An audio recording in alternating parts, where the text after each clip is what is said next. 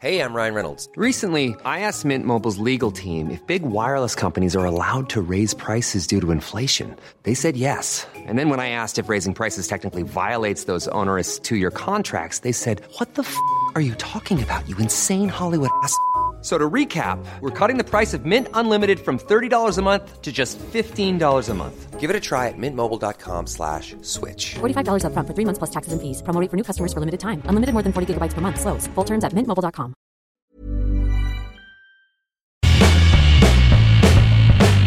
Hola a todos, esto es Sin Comentarios, el programa con los temas y noticias que a todo el mundo interesa y las opiniones que nadie pidió.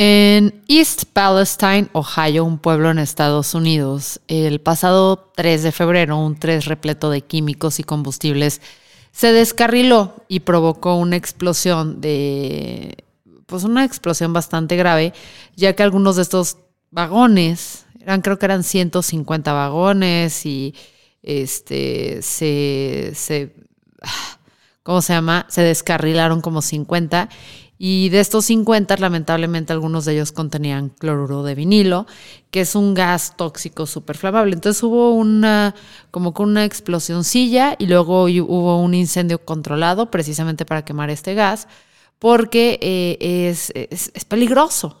A ver, este químico, ¿por qué lo estaban transportando? Porque es fundamental. Es un químico que es clave en una cosa que utilizamos en el día al día. De hecho, de seguro de seguro tienes algo a tu lado que se usó para crearlo. Y hablo del el plástico PVC, que es un plástico que vas a encontrar en botellas de plástico, en tubos para cables eléctricos, en tarjetas de crédito y por las novias inflables de algunos cinceles, ¿no?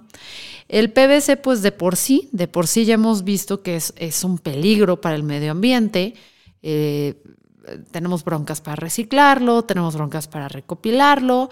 Eh, pero el cloruro de vinilo, hace cuenta que llega y le, dice al PVC, quítate pendeja que ahí te voy, porque es un carcinógeno tipo A, que sé que hay muchos carcinógenos, em, que normalmente es transportado en contenedores especiales que son a prueba como de, de, impacto, ¿no? Que son también con muchísima presión para que el gas pues se haga líquido.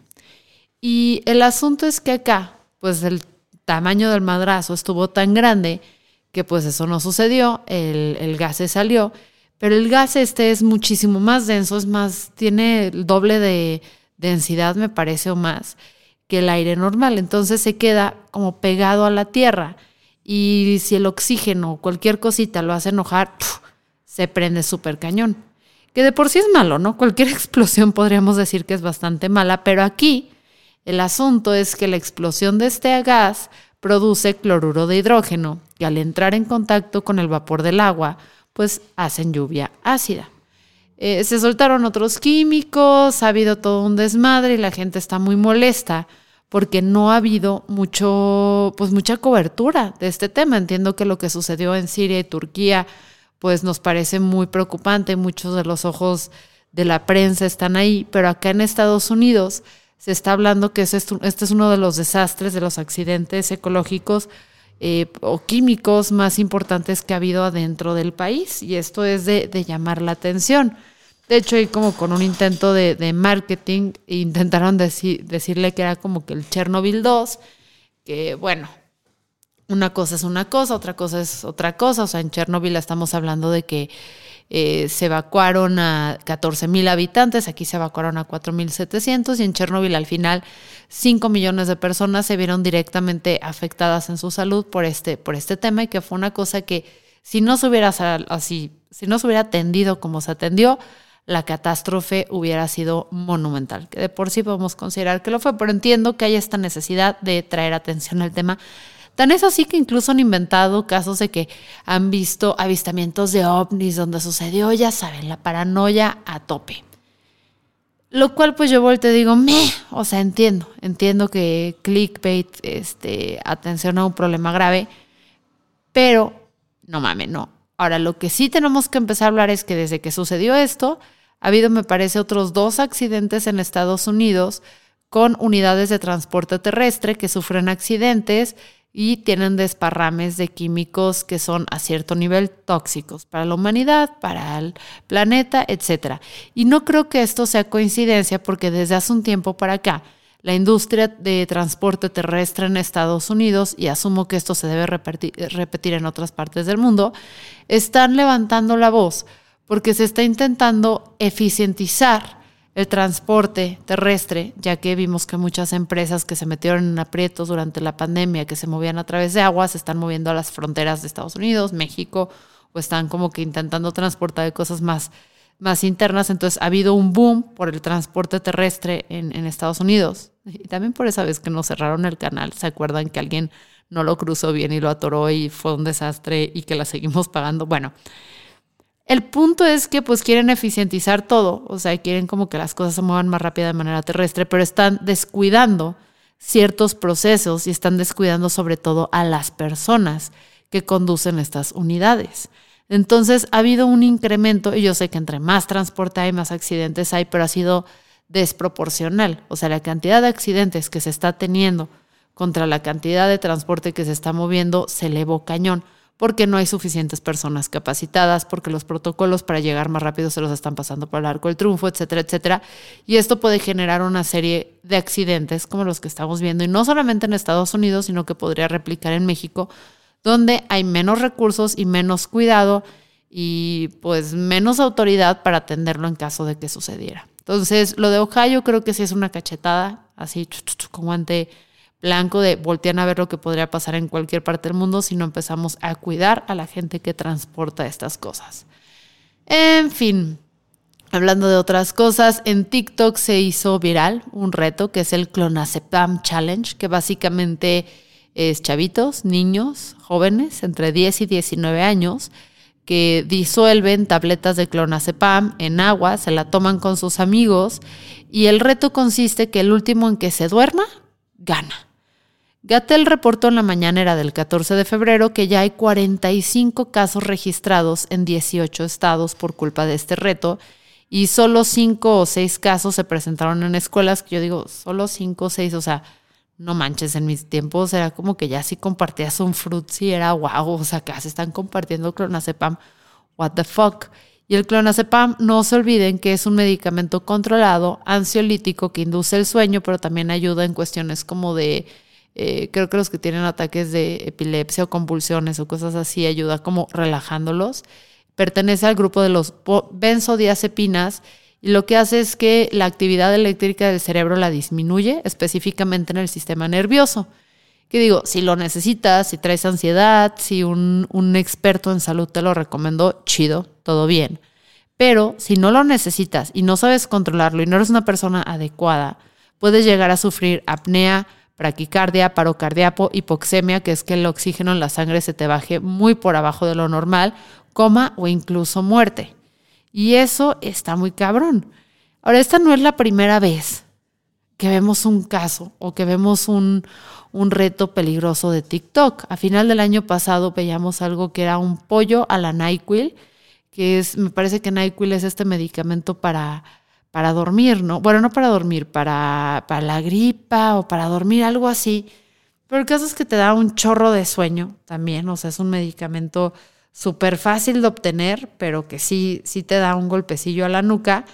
Y bañaban pollo en esto. No sé si lo metían al horno, no, si es para la gripa. Eh, si lo metían al horno o no, porque además si se lo comían crudos, pues idiotas. Y el chiste es que se comían este pollo ensopado en NyQuil, o sea, literalmente le tiraban todo el frasco. También tenían el Blackout Challenge, que es cuando los morros pues como que se aguantan la respiración hasta que quedan inconscientes. U otro que fue de, de hace dos, tres años, el Silhouette Challenge, que había un filtro que lo ponían y morritas y morritos, pues como que este filtro hacía que se viera como contraluz, entonces nada más se veía la silueta del cuerpo. Entonces posaban prácticamente en ropa interior o desnudos para que nada más se viera la silueta y según esto muy sexy porque la luz era roja y todo.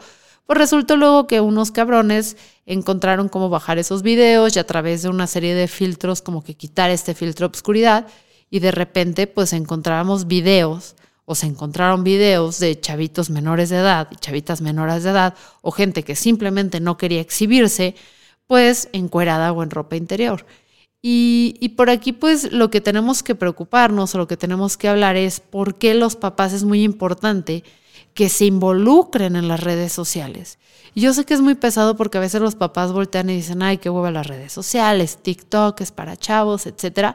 Pero es muy importante que se involucren, vean qué están consumiendo los chavos, que vean qué están consumiendo sus hijos, que puedan detectar estos riesgos, sobre todo para que generen un diálogo abierto con los niños, para que estos se puedan acercar y preguntar y que si ven uno de estos focos rojos, lo hablen, porque no nada más es no le entres a TikTok porque es el diablo, los morros van a encontrar la forma de entrar.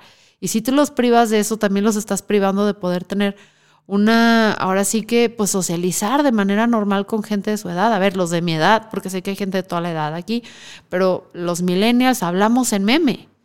O sea, cuando uno de nosotros no habla en meme, sí es un poquito como que el outcast, el apestado. Entonces no los puedes como decir, no, no vas a entrar en redes sociales porque me da miedo no vas a entrar a redes sociales porque desconozco cómo operan. Tienes que tú como papá entrarles, entenderlas, tener diálogos, tener conversaciones y cuidarlas. Pero también tenemos que como país analizar bien qué onda con lo fácil que es obtener medicamentos. Por un lado hay una serie de, doctores y de médicos que de manera indiscriminada recetan cosas como el clonazepam, que es de es algo que yo detesto porque el clonazepam, repito, si puede ser como una solución a corto plazo, genera resistencia, este, genera dependencia y además creo que ahí alguna vez eh, vi que, que una revista, porque no leí el artículo original, pero vi que ahí había una publicación que citaba una revista médica donde se hablaba de que el uso a, a largo plazo del clonazepam incluso tenía como que cierta incidencia en los suicidios. Entonces hay muchos doctores allá abajo, afuera, huevones, este, psiquiatras o cosas así, que recetan a diestra y siniestra medicamentos nada más porque el, el, o porque el cliente, más que como el paciente, porque los ven como clientes, exigen esos medicamentos o, o francamente no sé por qué. Y ojo, eh, no estoy diciendo que no deberían recetar nada. No, hay gente que necesita, o sea, nuestros cerebros son maquinitas que operan a partir de química y que necesitan a veces que le echemos una manita y eso no lo pongo en cuestión. Pero lo que sí es cierto es que mucha gente está tomando medicamentos cuando no los necesita y eso los afecta en lo personal, pero luego, como en estos casos del clonazepam, eh, pues vemos que también empiezan a escasear un poco los medicamentos para quien los necesita porque se vuelven de moda. En Estados Unidos está pasando algo muy interesante con, con una inyección que te pones tú mismo, una inyeccióncita que te pones, que, además está bastante cara, que le está ayudando a gente que tiene obesidad eh, a bajar de peso, ¿no? Ya, ya dejando un lado la gordofobia y todo ese tema, este medicamento se ha hecho tan popular que celebridades, eh, de hecho se rumora que las Kardashian son de las fans, Elon Musk ha confesado usar una de estas eh, medicinas, lo están usando para bajar de peso, porque lo que hace este medicamento, y no estoy dando el nombre intencionalmente, es que te, te, te quita el hambre. Te quita el hambre, te hace procesar como que los nutrientes, te hace quemar más calorías más rápido y pues bajan de peso súper cabrón. Em, y el punto es que como se ha vuelto tan de moda, el medicamento está escaseando para quienes realmente lo necesitan. Entonces esto lo podemos ver con, distintas cosas, ¿no? Y bueno, por aquí, por este lado en México, yo me acuerdo cuando, cuando era morrita, cuando tenía, ay, morrita, tenía como 21, no, tenía más, tenía veintitantos, estaba en la primera mitad de mis veintes Em, y leí, si no recuerdo mal, era Junkie, el libro Junkie que habla en algún momento que vienen a México, que es de este Burroughs, ¿no? Em, que vienen aquí a México y dicen que en México puedes conseguir la droga que sea súper fácil. Y yo dije, veamos si es cierto. O sea, y, fármacos, ¿no? Hablaba de recetas controladas. Y en su momento encontré una, que tampoco voy a decir el nombre porque sigue activa aquí en México, a pesar de que la han prohibido en todos lados, que también era para perder peso. Y básicamente era una metanfetamina. Me tomó una hora conseguirla. Una hora, ¿eh? y eso que yo vivía a media hora del resto de, la ciudad y la urbe en México. Y la conseguí con una receta. Entonces también habla mucho de, del problema que tenemos de control de medicamentos en México y de la falta de ética en ciertos profesionales. En fin, este, esto ya no son resúmenes, porque creo que los resúmenes eh, no están funcionando. Eso mejor dejémoselo a TikTok e Instagram. pero vamos a recuperar estos rants, estos debrayes que yo estoy teniendo aquí uno a uno con ustedes. Y pues si pueden, pasen por Instagram y díganme ustedes qué opinan. ¿Ustedes han consumido clonazepam? Eh, ¿Se sienten enganchados o no? ¿Creen que en el accidente de Ohio hubo o no eh, ovnis involucrados? En fin, yo soy Fernanda Dudet y esto fue Sin Comentarios.